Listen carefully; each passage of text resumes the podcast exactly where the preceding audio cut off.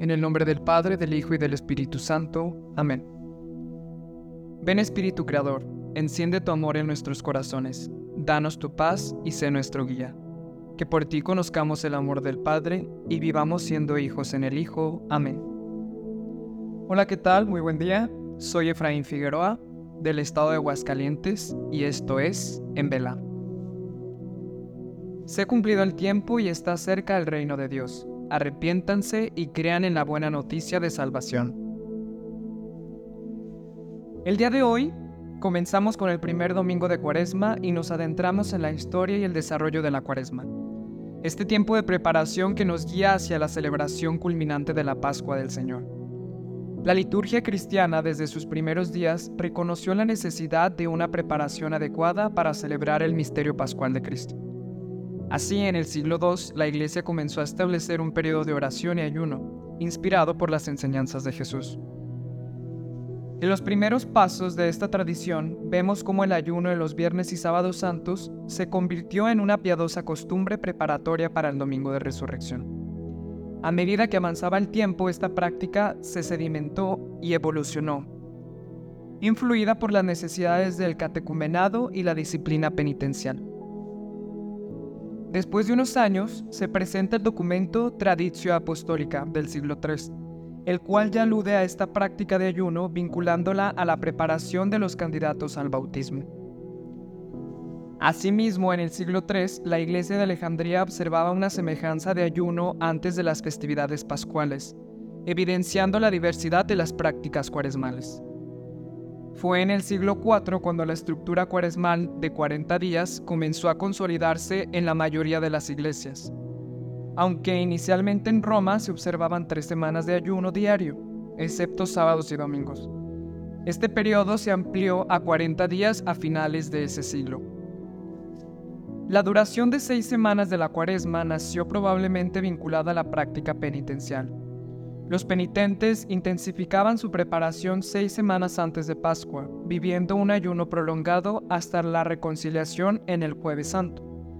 Este periodo de penitencia, al durar 40 días, se recibió el nombre de cuadragésima o cuaresma.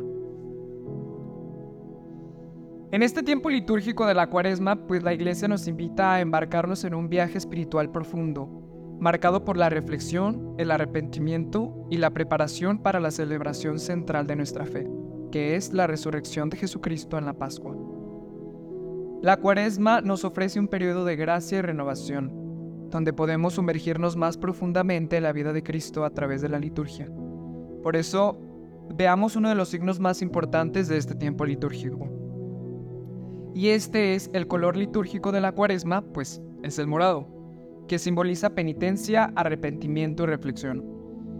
En este color vivimos una invitación a un espíritu de humildad y nos recuerda la serenidad de este tiempo dedicado a la preparación espiritual. En cuanto a la parte litúrgica, en la palabra, vemos cómo durante la cuaresma las lecturas bíblicas nos guían en un recorrido por la historia de la salvación y nos invitan a reflexionar sobre nuestra propia relación con Dios. Igualmente, un acto litúrgico que nos agranda el corazón, pues es el Via Crucis. Eh, también conocido como Camino de la Cruz, es una devoción que se practica durante la cuaresma, donde a través de 14 estaciones seguimos el camino de Jesús desde su condena hasta su crucifixión y sepultura. Este ejercicio nos ayuda a meditar sobre el sufrimiento de Cristo y a unirnos espiritualmente a su camino redentor. En este camino cuaresmal, un momento privilegiado, privilegiado perdón, de preparación es la confesión sacramental. La cuaresma nos brinda la oportunidad de acercarnos al sacramento de la reconciliación para el perdón de nuestros pecados. La confesión sacramental nos ayuda a librarnos de esas cargas espirituales y a renovar nuestra relación con Dios y con nuestra comunidad. Es por eso que en este primer domingo de Cuaresma meditemos en este mensaje del Papa Francisco para la Cuaresma. Él ha querido invitarnos a una reflexión profunda donde se resalta mucho la libertad.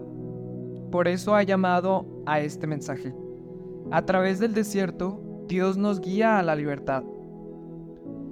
Les invito a que meditemos en estas palabras del Papa donde podemos ver que en este tiempo de gracia, que es la cuaresma, somos llamados a emprender un camino de conversión, guiados por la mano amorosa de nuestro Dios. El texto sagrado nos recuerda la historia del Éxodo, cuando Dios libró a su pueblo de la esclavitud en Egipto. Nosotros también estamos en un Éxodo, pues caminamos hacia la libertad, pero es solo Dios el que nos la puede ofrecer. La revelación divina nos llega a través de la palabra del Decálogo, donde Dios se presenta como el que nos ha hecho salir de la esclavitud. Las diez palabras de la alianza que llamamos mandamientos son un camino hacia la libertad, una llamada vigorosa que madura a lo largo de nuestro viaje. La cuaresma en su esencia es un tiempo de gracia en la que el desierto de nuestras vidas se transforma en el lugar del primer amor, como nos enseña el profeta Oseas. En este desierto nos encontramos con la llamada de Dios a abandonar nuestras esclavitudes internas, esas ataduras opresoras que nos impiden experimentar la plenitud de la vida. Al igual que Israel llevaba consigo las cadenas de Egipto, nosotros también llevamos las cadenas de la añoranza por lo conocido, por ese lugar seguro, aunque nos aprisione.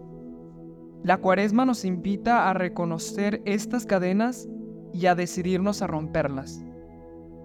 La historia del Éxodo nos muestra que Dios ve, escucha y libera. En nuestro mundo actual también hay gritos de opresión que llegan al cielo y debemos de preguntarnos si estos gritos nos llegan a nosotros, si realmente nos conmueven y nos mueven a hacer algo por ello. La indiferencia y la falta de la esperanza son obstáculos para el sueño de un mundo nuevo, un mundo donde la fraternidad prevalezca sobre las divisiones. La cuaresma es un llamado a detenernos, a desacelerar, a contemplar la realidad que nos rodea y a tomar decisiones concretas, detenernos en oración, en servir al prójimo, en la contemplación de la palabra de Dios.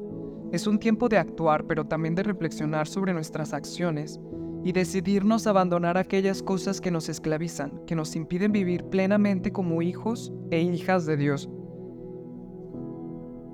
Tenemos el ayuno, la limosna y la oración. Estas son herramientas poderosas en este camino de conversión.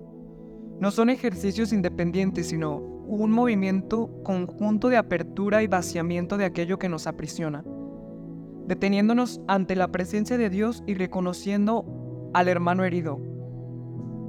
Experimentemos la verdadera libertad y el verdadero amor.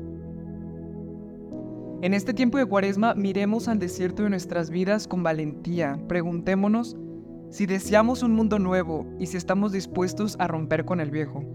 Sigamos el ejemplo de Jesús, quien fue conducido al desierto para ser probado en su libertad. La valentía de la conversión nos lleva a una pequeña esperanza, a un estremecimiento de creatividad y a la construcción de un mundo nuevo. Les quiero invitar a que terminemos esta meditación pensando en algún compromiso que nos ayude a vivir mejor este tiempo. Recordemos que el ayuno no es evitar tal o cual comida, sino una respuesta a cómo vivir ciertas austeridades materiales, afectivas o espirituales que me recuerde el privilegio de las veces que doy por sentado muchas cosas. Vivamos pues esta cuaresma de la mano de Dios y no tengamos miedo a entrar en ese desierto, porque vamos con Dios. Se ha cumplido el tiempo y está cerca el reino de Dios.